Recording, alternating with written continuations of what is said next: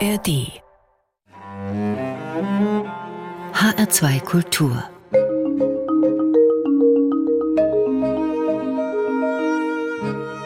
Doppelkopf mit Juliane Ort. Und zu Gast ist Julia Matthäus. Sie ist Autorin, Satirikerin und Chefredakteurin des Satiremagazins Titanic aus Frankfurt. Damit ist sie die erste Steuerfrau an Bord.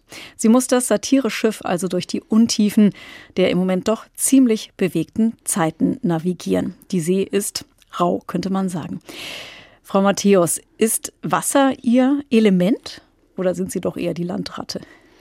Ja, also ich komme ja aus Hanmünden, eine Drei-Flüsse-Stadt so gesehen und habe auch lange in Hamburg gelebt. Insofern, äh, ja, kann ich auch mit dem Wasser gut umgehen, würde ich sagen. Sie sind am Wasser groß geworden. Ja. Eben in Hannover Schmünden.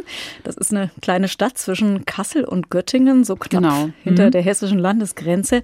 Ja, und da fließen die Werra und die Fulda zusammen. Genau. Hm. Und werden zur Weser. Ja. Da gibt es diesen Spruch, den kennen Sie sicherlich. Ja, genau. Wie geht der nochmal, wo Werra und Fulda sich küssen? Sie, Sie ihren Namen büßen müssen. Genau, hm. das ja. steht auf dem Weserstein. Und da, also in Hannover-Schmünden, sind Sie 1984 geboren worden. Ja, mhm. richtig. Haben Sie ja. da gerne gelebt? Ja, also wir haben neulich einen Ausflug mit der Redaktion gemacht in, Hm. nach Hanmünden, weil äh, lustigerweise ein Kollege aus der Redaktion, Leo Riegel, auch äh, aus, genau aus der gleichen Stadt kommt. Was ja ziemlicher Zufall ist. Aber Sie kannten sich früher noch nicht. Doch, wir waren tatsächlich auf der gleichen Schule auch. Also wir waren aber auch ein paar Jahrgänge auseinander. Deswegen hatten wir, wir kannten uns mehr so vom Sehen. Aber doch, äh, ja, wir kannten uns. Und das war auch immer irgendwie so ganz lustig, wenn andere Leute das mitbekommen haben, wenn wir über irgendwelche Themen gesprochen haben, über unsere Erfahrungen aus der Schulzeit und auf einmal haben dann Leute von außen gemerkt, da sind welche in der Titanic-Redaktion, die waren irgendwie auf der gleichen Schule. Mhm. Das war dann immer so irgendwie eine ganz lustige Situation. Dann haben wir uns irgendwann gedacht, ja, dann machen wir doch mal einen Redaktionsausflug nach Hanmünden.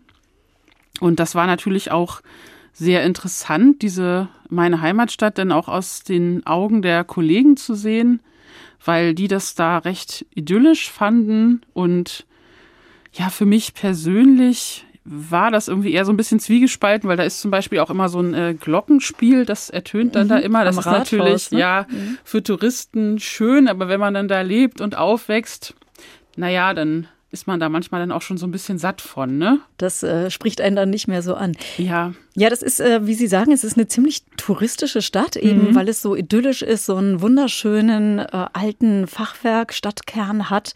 Und da fahren natürlich viele Leute hin, um sich das anzugucken. Aber ich könnte mir vorstellen, da so groß zu werden, jung zu sein, das ist dann vielleicht nicht ganz so prickelnd. Wie haben Sie das erlebt? Ja, da ist natürlich nicht ganz so viel los. Ne? Es ist auch, es gibt auch ähm, in der Innenstadt viel Leerstand. Ja, wie ist das da, groß zu werden? Man kann natürlich nicht so viel machen, ne? Also, man, es ist relativ ruhig und es ist schon so eine gewisse Sehnsucht nach der Großstadt dann schon da gewesen, würde ich schon sagen. Also da muss man dann irgendwie gucken, was man in Hannover Schmünden so tun kann. Aber Ja, es war auch mhm. dann sofort was los. 1988, so schreiben Sie es, Kindergartenabbruch. Ja. Was ist da stimmt. passiert? Was ist vorgefallen? Ja, ich habe mich nicht so wohl gefühlt in dem Kindergarten und es kam dann dazu, dass ich auch direkt gegenüber gewohnt habe und dann auch ein paar Mal äh, einfach abgehauen bin und irgendwann äh, wurde das dann so hingenommen. Dann sind Sie erst gar nicht mehr hingegangen. Ja, genau. Mhm. Aber Sie haben dann auch schon die ersten satirischen Gehversuche gehabt. Mit elf Jahren haben Sie Ihre erste eigene Zeitschrift hergestellt, noch so mit Schere und Prittstift. Unterrock. Genau. Ja, die habe ich mit einer Freundin zusammen gebastelt. Das war so eine Art, ja, so eine Bravo-Parodie, sage ich mal, aber schon so mit so relativ einfachen Witzen und deswegen auch Unterrock, weil die früheren Musikzeitschriften, die hießen ja auch so Pop-Rocky, Popcorn und so. Und war darauf war das dann Unterrock. bezogen, ja, genau. Und sind Sie auch in Serie gegangen oder blieb es bei einer Ausgabe? Nee, es blieb dann tatsächlich nur bei der einen, bei der einen Ausgabe erstmal, ja. Was war denn damals Ihre Motivation? Haben Sie sich gedacht, oh, das können wir besser als die? Oder was, warum haben Sie es gemacht? Ähm, ja, also äh, weiß ich gar nicht mehr so genau. Es war irgendwie so, dass ich auch schon mich für Zeitschriften einfach interessiert habe. Ich habe die Bravo gelesen natürlich, aber auch sowas wie so Lifestyle-Magazine, sowas wie Tempo zum Beispiel. Mhm. Und das fand ich einfach irgendwie interessant und fand das, wir fanden das dann einfach lustig, sowas dann mal so ein bisschen selber zu machen und mal mit der Schere was auszuschneiden und aufzukleben und fanden wir einfach irgendwie so ganz lustig. Aber es zeigt auch, also Sie hatten offenbar schon früh so einen Hang zum Satirischen. Woher kam das? Woher hatten Sie das Bedürfnis, witzige Dinge zu schreiben und zu machen? Ich glaube, es hat mir einfach irgendwie Spaß gemacht. Ja, ich habe auch gerne zum Beispiel äh, so diese Humorformate im Fernsehen geschaut, was es damals so gab, RTL Samstagnacht oder die Wochenshow zum Beispiel. Mit zwölf habe ich auch das kleine Arschloch im Kino geschaut. Das hat mir auch sehr gut gefallen. Ja, und dann irgendwann hat sich das irgendwie so entwickelt. Hat man mal so ausprobiert und wenn es dann natürlich auf Resonanz gestoßen ist, hat man vielleicht weitergemacht. Hat es vielleicht auch ein bisschen was mit dem Wohnort zu tun? Sie haben schon gesagt, so richtig viel konnte man jetzt nicht machen. Also bringt die Provinz einen vielleicht auch eher zum Lachen also ähm, ich habe mich das tatsächlich auch schon gefragt, weil aus der Region, aus der ich stamme, ja schon einige Satiriker mhm. kommen. Also wie gesagt, Leo Riegel, mein Redaktionskollege, kommt direkt aus Hanmünden. Aus Göttingen, was ja auch gar nicht weit entfernt ist, kommen auch einige. Robert Gernhardt zum Beispiel oder auch Martin Sonneborn. Max Gold kommt auch aus der Nähe mhm. von Göttingen. Also ja, es gibt da schon so eine gewisse Häufung. Vielleicht klar, könnte natürlich sein, dass es da einen Zusammenhang gibt. Eine sehr ergiebige Satire-Schmiede. Ja, ja, irgendwo scheint ja was dran zu sein. Ja. Mhm. Mhm. Ja, da müssten wir noch drüber nachdenken, was sie zur Satire gebracht hat. Aber Sie sind ja nicht nur die Chefredakteurin des Satiremagazins Titanic, Sie sind im heutigen Doppelkopf auch die Musikchefin. Und ja. hier ist der erste Titel, Phyllis Dillon. Rocksteady.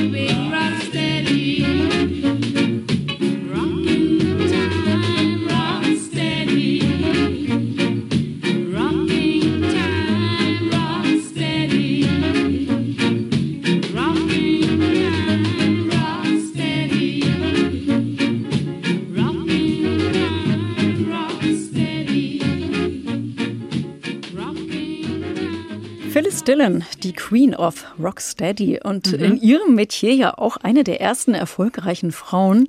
Genau. Mhm. Ausgesucht hat den Titel Julia Matthäus, die erste Chefredakteurin der Titanic. Haben Sie das Lied deswegen gewählt, weil eben die Interpretin auch eine der ersten war in Ihrem Bereich? Ja, also einmal natürlich, weil ich den Titel sehr mag und weil ich auch äh, Reggae höre. Ähm, ja, aber auch deswegen, weil sie ja eine der ersten erfolgreichen Frauen in den 60er Jahren im Musikgeschäft auf Jamaika war und das fand ich dann auch nochmal so ganz interessant. Gucken wir jetzt nochmal auf Ihren Weg, Ihren weiteren und wie er Sie zur Titanic gebracht hat. Sie haben in Hamburg studiert, Ja, mhm. nämlich Soziologie, Psychologie und dann nochmal Master Kommunikationswissenschaft, Journalistik. Und in der Zeit haben Sie ja dann auch den ersten Text in der Titanic Ja, platziert. Mhm, genau. Wie kam das? Ähm, ja, mir hat damals einfach eine Freundin gesagt, schick doch da mal was hin. Und ja, das habe ich dann einfach, habe ich dann einfach gemacht. Also ich habe eine Auswahl aus verschiedenen Kurztexten dahin geschickt und dann kam tatsächlich relativ schnell eine Antwort, dass dann einer davon für die Rubrik vom Fachmann für Kenner genommen wurde, was mich sehr überrascht hat. Warum ja. hat Sie das überrascht?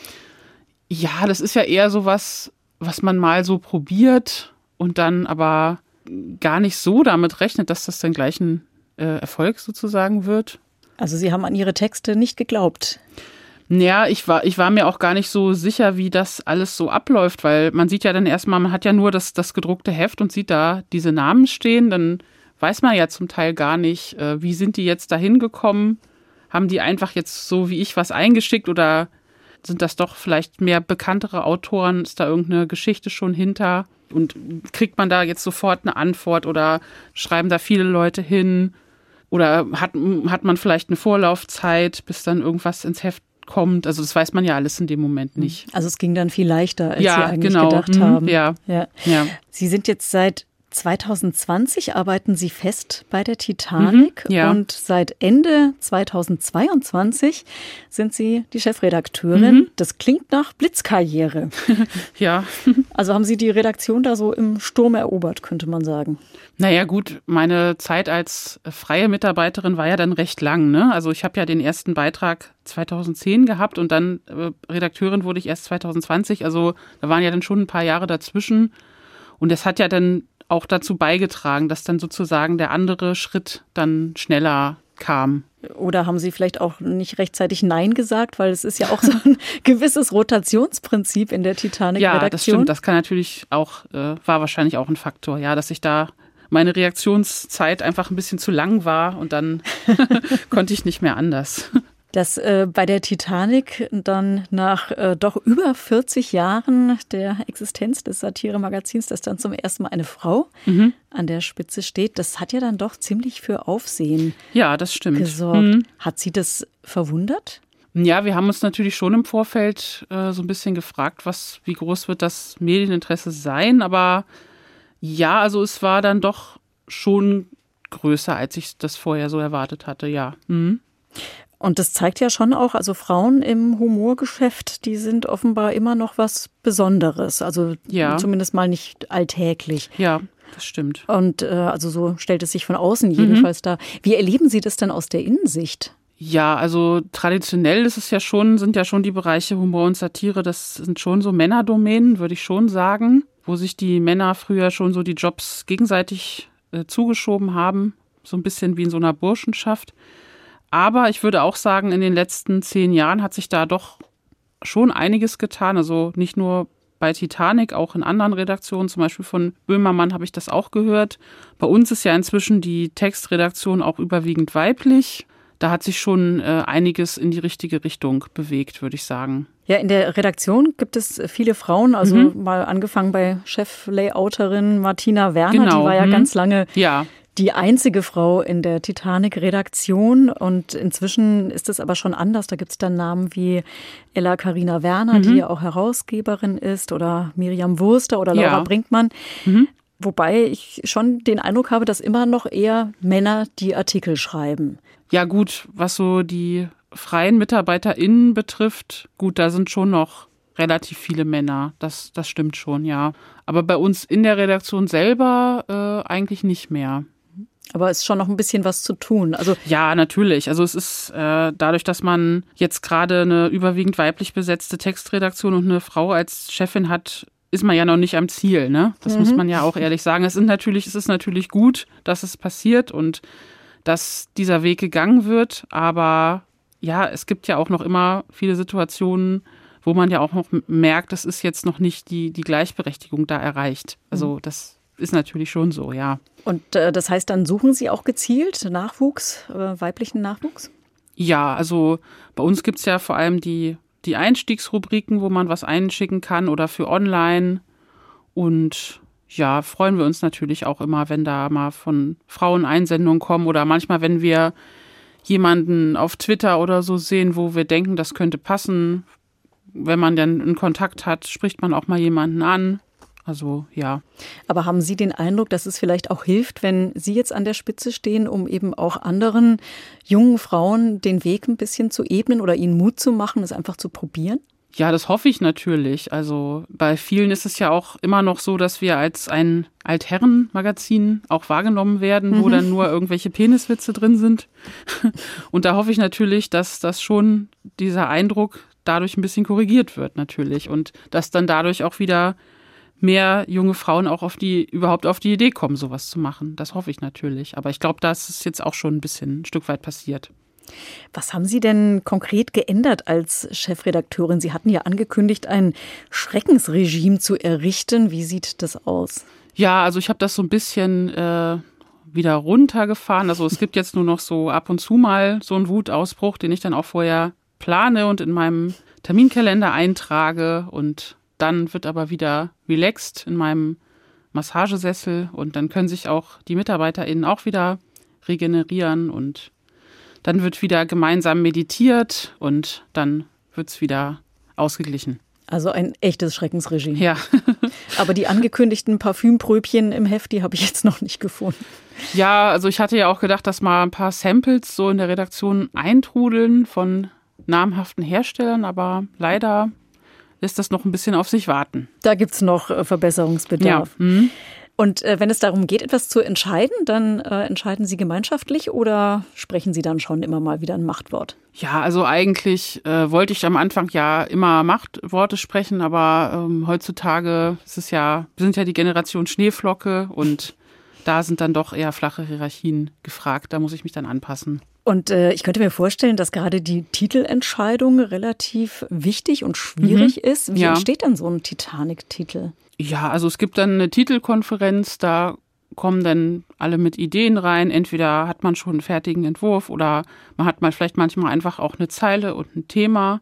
Und dann wird das einfach zusammen diskutiert und dann äh, am Ende muss man eine Entscheidung treffen. Also über so einen Titel wird dann gemeinschaftlich entschieden. Genau. Hm? Was haben Sie denn äh, für einen Lieblingstitel? Titanic-Titel sind ja oft sehr berühmt. Ja. Was ist Ihr Highlight?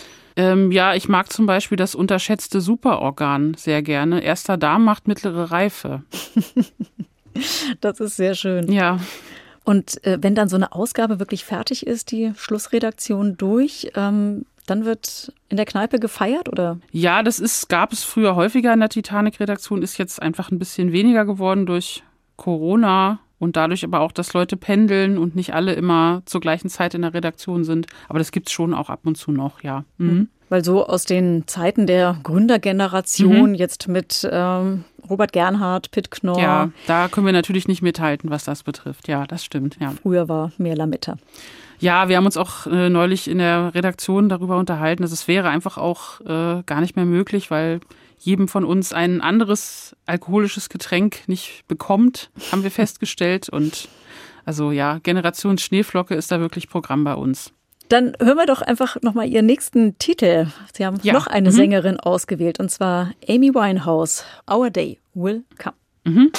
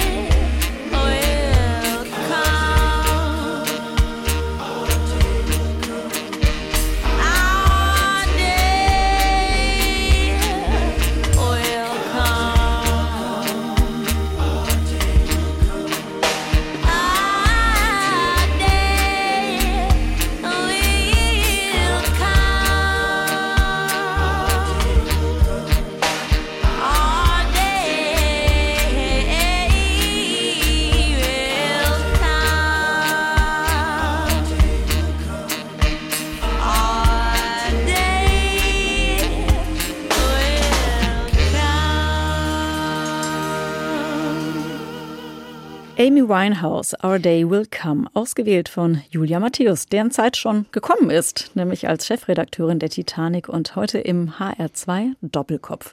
Gastgeberin ist Juliane Ort. Und den Podcast zu dieser Sendung, den gibt es auch in der ARD Audiothek. Frau Matthäus, warum haben Sie diesen Titel gewählt von Amy Winehouse?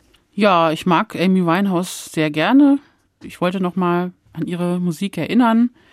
Die Botschaft ist ja vielleicht auch ganz interessant für das Thema Frauen und Gleichberechtigung in dem Sinne von, ja, wir sind ja jetzt schon einen gewissen Weg gegangen, aber ja, es muss auch noch ein bisschen was kommen.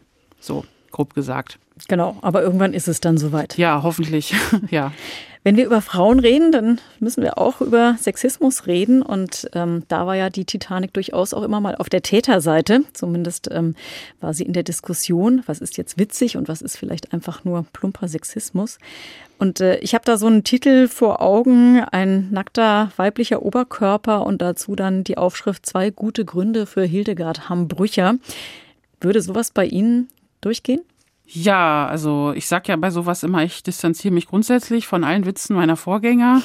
Aber ja, also ich denke mal, es würde, glaube ich, auch einfach niemand mehr jetzt vorschlagen, weil das ja einfach in einer anderen Zeit entstanden ist und. Also solche Vorschläge kriegen Sie gar nicht mehr auf den Tisch. Nee, eigentlich nicht. Also es gibt dann manchmal in den Rubriken, die von außen beliefert werden, gibt es dann manchmal noch so Witze, so zum Beispiel solche relativ einfach gestrickten Genderwitze, die wir dann nicht mehr machen. Das kommt dann noch manchmal und manchmal ist es dann auch noch, dass wir das dann ablehnen und nochmal eine Mail hinterherkommt, wo es dann nochmal erklärt wird und gesagt wird, ja, das habe ich doch so und so gemeint. Aber eigentlich ist es schon bei den meisten angekommen, würde ich sagen, ja. Ihr erster Titel als Chefredakteurin war Schwules Katar. Ja. Mhm. Die wärmste WM aller Zeiten. Mhm. Also Diversität ist auch angekommen bei der Titanic. Ja, würde ich sagen, ja. Mhm. Und wie erleben Sie das selber als äh, Satirikerin äh, und Chefredakteurin? Begegnet Ihnen da Sexismus? Ja, also es gibt natürlich schon Situationen, in denen man sich fragt, würde das jetzt einem männlichen Chefredakteur genauso passieren? Also eben sowas, ne, dass dann Witze nochmal erklärt werden in einer Mail danach oder dass sich beschwert wird, weil angeblich Witze rausredigiert wurden oder auch, dass ein männlicher Autor dann nochmal einen männlichen Kollegen nach seiner Meinung fragt.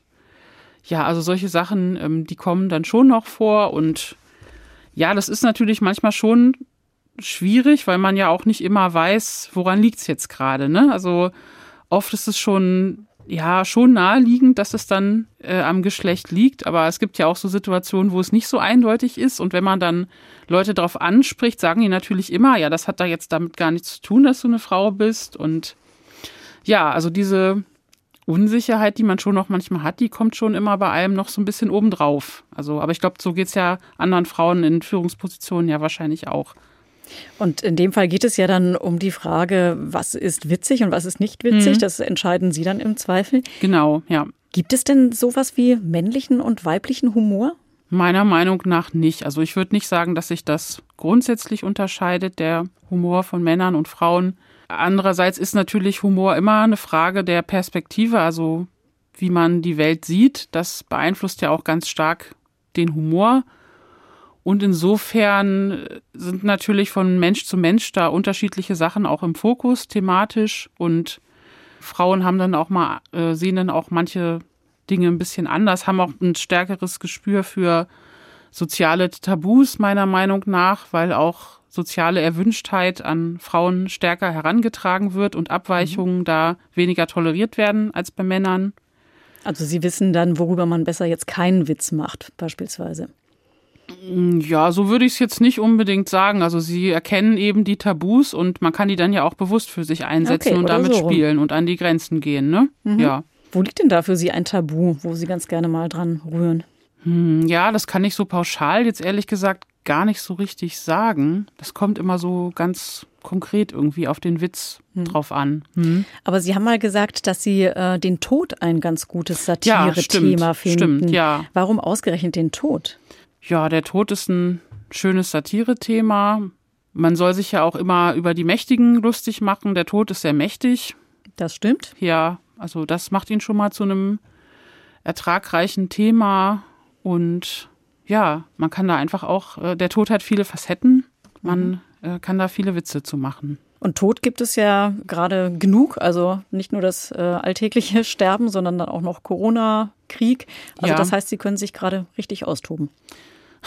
So gesehen ja. Also ja, gut, man würde sich jetzt nicht über die Opfer eines Krieges natürlich lustig machen, aber schlechte Nachrichten gibt es schon momentan natürlich im Übermaß. Daran herrscht kein Mangel und insofern ähm, ist es auch natürlich auch Thema von Satire, ja.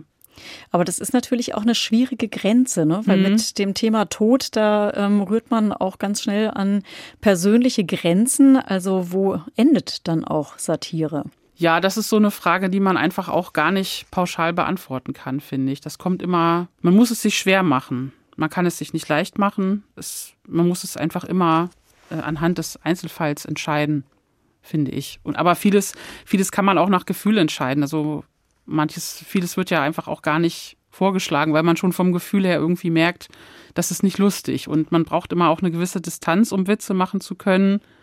Dadurch scheidet dann auch schon einiges aus. Aber diese Frage, was äh, darf Satire, die wird ja immer wieder mhm. gestellt.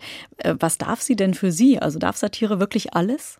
Ja, also dieses Sie darf alles ist ja auch so ein bisschen so eine verkürzte Version dieses äh, Zitates. Mhm, von also, Tucholsky. Genau, sie soll ja nicht langweilen zum Beispiel, ne? Das würde ich auch so unterschreiben. Ansonsten würde ich schon sagen, dass sie erstmal grundsätzlich alles darf. Ich habe da auch noch mal reingeguckt bei der mhm. Gelegenheit und äh, da heißt es ja bei Tucholsky, die Satire beißt, lacht, pfeift und trommelt gegen alles, was stockt und träge mhm. ist. Also ähm, die Satire rüttelt wach, heißt das eigentlich. Ja, das ist eine ihrer Funktionen, also aus meiner Sicht auch nicht die einzige, aber das soll sie auch ab und an mal tun. Und äh, was soll sie sonst tun? Also was ist für Sie eine gute Satire? Naja, eine Satire, die eben auch ein bisschen ein Stück weit Entlastung bietet durch das Lachen, die das Nachrichtengeschehen ein bisschen erträglicher macht. Eine Satire, die Kritik übt. Sie sollte, der Witz sollte nicht zu naheliegend sein. Es, soll, es darf ruhig ein bisschen abgründiger Humor sein. Mhm. Und ja, das wäre, also es ist immer ganz schwer, das so pauschal zu sagen, aber das wären so Kriterien für mich. Wichtige Kriterien. Mhm. Und Satire bietet Entlastung, sagten Sie. Ja. Ähm, und das können wir ja im Moment ziemlich gut gebrauchen. Also ja, das denke ich auch, ja. Zeiten sind ja, ja, hart genau. und krisenhaft. Also ist das mehr eine Herausforderung für Sie als Satirikerin oder eher eine Chance? Ja, das ist, es ist ja eigentlich beides, muss man sagen. Ne? Also einerseits ist es natürlich eine Herausforderung, weil man bei so schweren Themen mehr gucken muss, was genau ist da jetzt Teil des Witzes ich meine, so ein Krieg hat ja auch viele verschiedene thematische Aspekte, muss man ja auch sagen. Ne? Da gibt es ja auch dann zum Beispiel sowas wie solche Meldungen, dass dann McDonalds sich aus Russland verabschiedet und dann machen wir da einen Text drüber, welche russischen Nachahmerprodukte dann äh, auf den Markt kommen und sowas. Ne? Das sind ja auch alles Aspekte dieses Krieges oder was innenpolitisch hier in Deutschland passiert. Ja, um auf die Frage zurückzukommen, es ist bei solchen Themen natürlich irgendwo anspruchsvoller und auch weil man ja diese, diese Distanz braucht zu einem Thema, um Witze machen zu können. Das ist ja auch für uns persönlich eine Herausforderung. Wir sind ja auch keine Satire-Roboter, sondern müssen ja auch irgendwie persönlich da reinfinden. Aber auf der anderen Seite finde ich schon, dass es in solchen schweren Zeiten auch umso wichtiger ist, weil man einfach auch ein, Gegengewicht zu dem ganzen Ernst braucht, der uns umgibt. Und Satire kann ja dadurch auch ein bisschen Entlastung schaffen, ohne dass man gleich einfach nur über etwas lacht, sondern man lacht ja sozusagen ähm, in dem Wissen, dass alles schlimm ist, lacht man eben trotzdem. Und das ist ja was, was Satire bieten kann. Das findet man ja woanders nicht so wirklich. Ja, der Krieg ist ein großes Thema. Ähm, da ist es allerdings auch möglicherweise schwierig, da den richtigen Ton zu treffen. Also ich erinnere mich an eine Seite mit der Frage oder mit äh, der Überschrift der erste Kriegswinter seit 78 Jahren und darunter äh, müssen wir jetzt wieder Soldaten verheizen. Das ist natürlich schon sehr grenzwertig. Wie äh, diskutieren Sie das in der Redaktion? Ähm, ja, ich glaube, so viel haben wir darüber jetzt gar nicht diskutiert. Ja gut, es ist natürlich schon ein etwas härterer Witz, das stimmt.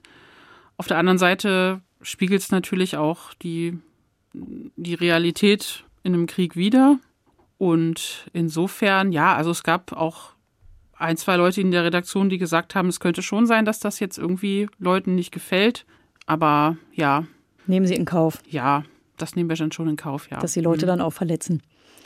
Das ist ja auch wieder so die Frage, wo fängt dann, also was, was definiert man unter Verletzen, wo fängt das an, wo hört das auf? Also es kann ja alles Mögliche Menschen verletzen, also auch zum Beispiel unser, der Papsttitel, wo der Papst mit befleckter Sutane gezeigt wird, da war ein gelber Fanta-Fleck vorne drauf und hinten ein brauner Schokofleck. Und es hieß eben, die undichte Stelle ist gefunden, war die Zeile dazu. Da hat uns ja tatsächlich der Papst damals verklagt, weil er da eine Verletzung seiner Persönlichkeitsrechte gesehen hat, hat dann aber das, die Klage dann letztendlich wieder zurückgezogen. Es war auch ein bisschen schade, weil die Titanic-Redaktion war schon nach Hamburg gereist und ist dann auf den Fahrtkosten letztendlich sitzen geblieben. Also eigentlich äh, schuldet uns der Vatikan da auch noch was so gesehen. ja. Also da haben ja auch ganz viele Leute gesagt, dass es eben äh, religiöse Gefühle verletzen würde. Auf der anderen Seite hat dann ein irdisches Gericht entschieden, dass es hier doch zulässig ist und also wo, wo, wo würde man da anfangen, wo würde man da aufhören? Also wenn man jetzt von vornherein sagen würde, alles, was irgendwie Gefühle verletzen könnte, machen wir nicht, dann würde man ja sozusagen die Grenze, die Grenzen der Satire schon ziemlich eng ziehen. Da würde man ja gar nicht mehr an die Grenzen gehen. Und dann wäre ja eigentlich die Satire auch mehr oder weniger belanglos, ne, wenn man all das umschiffen würde, was irgendwie verletzen könnte. Also die Satire soll schon auch verletzen. Ja, je nachdem, wie man jetzt das Wort verletzen definiert, aber ja, also sie soll ja schon auch durchaus irritieren und an die Grenzen gehen. Und da bietet Ihnen dann auch so ein furchtbarer Krieg, äh, wie ihn gerade Russland gegen die Ukraine führt, einige Möglichkeiten. Sie haben auch ein ja. Kriegsspezial zum Beispiel gemacht? Genau, wir haben ein Kriegsspezial im Heft. Da gibt es einen Psychotest. Da ging es um, äh, Ursprung war da die Äußerung von Frau Baerbock, dass wir im Krieg mit Russland seien.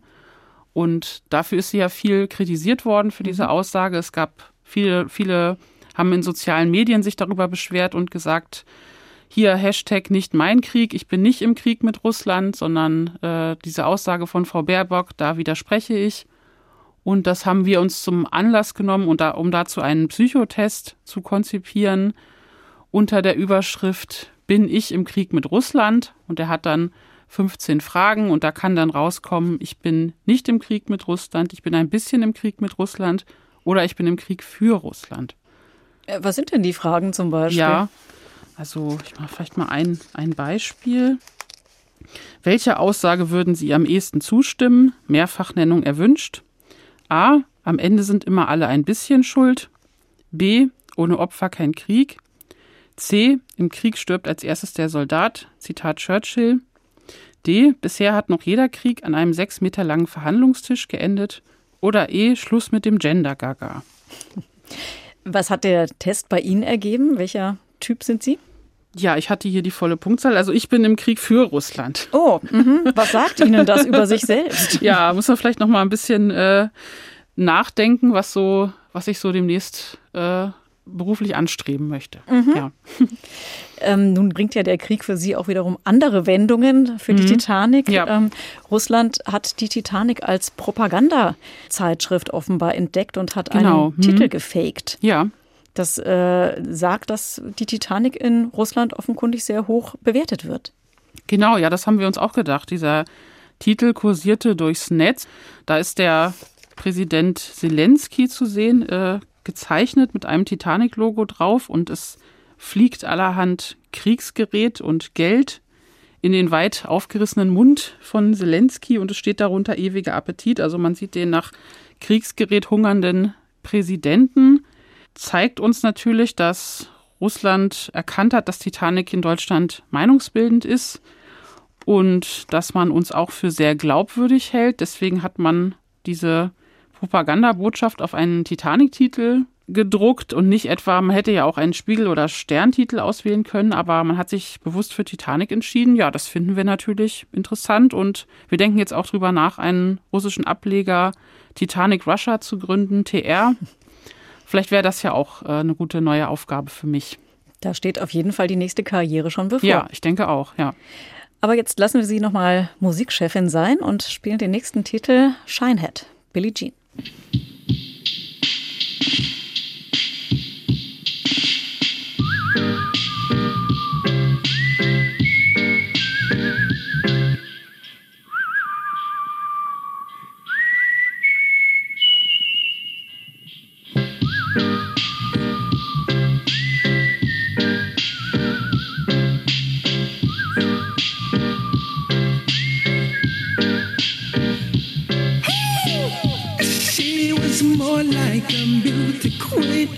with an M16. I sit it on mine.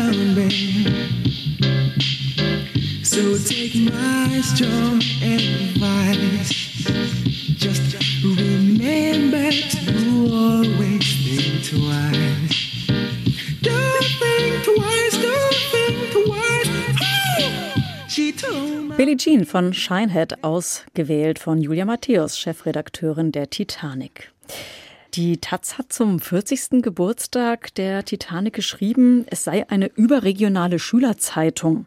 Mhm. Das ist natürlich nicht sehr freundlich. Was ist denn die Titanic für Sie? Schülerinnenzeitung. Taz hat nicht gegendert, das wundert mich aber. Ja, böse. Sie waren ja auch selber ja. bei der Taz früher. Ja, stimmt. Was hätten Sie da über die Titanic geschrieben, wenn es Ihre Aufgabe gewesen wäre? Ja, lustigerweise äh, musste ich tatsächlich Leo Fischer interviewen in dieser Zeit. Also ich habe mhm. so gesehen über die Titanic geschrieben. Es war ziemlich lustig. Aber was wäre Ihr Urteil? Schülerinnenzeitung, ja, warum nicht? Also ist ja nichts Schlechtes eine Schülerinnenzeitung und früher war das äh, ja eigentlich auch so, da gehörte die Titanic in jede WG-Küche. Mhm. Ähm, heute liegen in den WG-Küchen vermutlich keine Printerzeugnisse mehr rum. Wie können Sie denn dem Trend begegnen, dass äh, man eher nicht mehr zum gedruckten Heft greift? Ja, ich meine, gut, wir haben natürlich auch eine Online-Präsenz, wir haben auch eine App, in der man das Heft auch lesen kann. Wir sind auf sozialen Medien aktiv, wir haben eine Homepage. Also man kann unsere Inhalte auch online konsumieren. Also das ist schon auch möglich. Mhm. Natürlich ist nicht immer alles frei verfügbar dann. Kommt vielleicht auch erschwerend hinzu, dass die Titanic möglicherweise ein bisschen zahmer geworden ist. Also früher gab es ja ganz gerne mal hier oder da einen Prozess oder eine Klage. Äh, heute ist das eher nicht mehr so der Fall. Ja, also die gute alte Klage, die ist uns natürlich auch lieber als der Shitstorm, muss ich sagen. Aber ja, heutzutage wird häufiger auch der Weg des Shitstorms gewählt. Das finden wir ein bisschen lieblos, man fühlt sich da nicht so wertgeschätzt, aber So äh, ist es zum Teil, ja. Ist vielleicht auch einfach die Gegenseite in Anführungszeichen, das war ja ganz gerne auch mal die SPD oder sehr mhm. gerne eben auch ähm, die Kirchen, der Vatikan. Ja. Haben die sich vielleicht auch gewöhnt oder ist es eben einfach nicht mehr so angesagt, sich da zu wehren? Ja, ich glaube, das ist der Hauptgrund. Ne? Also die haben ja alle ihre Berater und werden gecoacht und das ist einfach, glaube ich, bei den meisten angekommen, dass es meistens einfach ein Fehler ist, äh, mit einer Klage auf sowas zu reagieren. Das wissen die heutzutage einfach. Und das ist, denke ich mal, der Hauptgrund, dass das nicht mehr so häufig geschieht dann. Mhm. Also Sie wünschen sich schon mal wieder eine Klage. Ja, also wie gesagt, die Wertschätzung ist da einfach größer, wenn sich Anwälte mit einem beschäftigen. Und insofern, ja, wäre das schon schöner. Wäre jetzt mal ein Ziel für das Jahr. Was ist denn so der letzte Shitstorm gewesen, an den Sie sich erinnern? Ach, es gibt immer mal so kleinere Reaktionen. Das ist auch gar nicht so unbedingt immer vorhersehbar. Das kommt auch manchmal bei Beiträgen, wo man jetzt gar nicht so unbedingt damit rechnet. Ich glaube, dass äh, zum Beispiel zu dem einem Beitrag über Philipp Amthor, wo er in so einem Fadenkreuz gezeigt wurde mit einem Gewehr und es da um das Attentat von Kusel ging. Da gab es relativ viel also ich glaube, nach Führerscheinverlust drehte er durch, war die Zeile dazu. Da gab es relativ viele Reaktionen drauf und da hat auch ein Herr aus Bayern zum Beispiel angerufen. Das war jetzt mal so ein Shitstorm sozusagen per Anruf. Das gibt es auch noch. Mhm. Der wollte uns dann verklorgen, hat er gesagt. Und ja, hat sich dann aber doch wieder ein bisschen beruhigen können. Ein Kommentar war auch, Niveau ist für euch traurige Gestalten wohl ein Fremdwort. Da kann ich mich noch gut dran erinnern. Mhm. Kommt aus dem Französischen, ja. Hm. Naja, aber ja, also das, das zum Beispiel. Aber das sind immer mal wieder auch so kleine, kleinere Events auch manchmal. Wer liest denn heute eigentlich die Titanic noch? Wissen Sie das? Oder wer ist denn Ihre Zielgruppe? Also wir machen leider gar keine Marktforschung. Also sowas wissen wir leider wirklich gar nicht, ja. Also Sie kennen Ihre Leser und Leserinnen gar nicht? Nee, also leider nicht. Und äh, wen stellen Sie sich vor, wenn Sie schreiben? Ach, da denken wir eigentlich gar nicht drüber nach. Also wir machen eigentlich das Heft, das wir selber gut und lustig finden. Mhm. Und solange das dann noch ein paar Leuten auch gefällt, glaube ich, passt es schon. Das ist äh, ein titanisches Grundprinzip und das werden wir auch weiter so verfolgen. Mhm. Jetzt äh, steuert die Titanic ja schwer auf ihren 45. Geburtstag zu. Was ist denn Ihre Prognose? Also wie lang äh, wird denn die Titanic noch weiter schippern? Wann kommt der Eisberg? Hm. Ja, ich denke so ähm, nochmal so 45 Jahre, würde ich so sagen. Ja. Mhm. Sind auf jeden Fall drin. Ja. Mhm. Und dann auch mit Ihnen. Ja, das muss ich mal sehen, weil es heißt ja immer, nach fünf Jahren muss man wieder ausgetauscht werden, damit es nicht zu routiniert wird. Da denke ich, wird dann auch meine Zeit irgendwann gekommen sein. Sie haben ja früher auch schon für Extra 3 gearbeitet, mhm, also fürs ja. Fernsehen. Mhm. Wäre das denn noch was, was Sie reizen würde? Ja, könnte ich mir eventuell vorstellen, aber so viele Gedanken habe ich mir jetzt auch noch nicht gemacht. Momentan habe ich auch nicht so viel Zeit noch für andere Sachen, aber grundsätzlich, äh, warum nicht? Also ja. Auf der Titanic hat die Kapelle bis zum Untergang gespielt und auch hier gibt es noch einen Titel. Der letzte auf der Playlist von Julia Matthäus, Chefredakteurin des Satiremagazins Titanic. Heute zu Gast im HR2 Doppelkopf und den Podcast gibt es in der ARD Audiothek.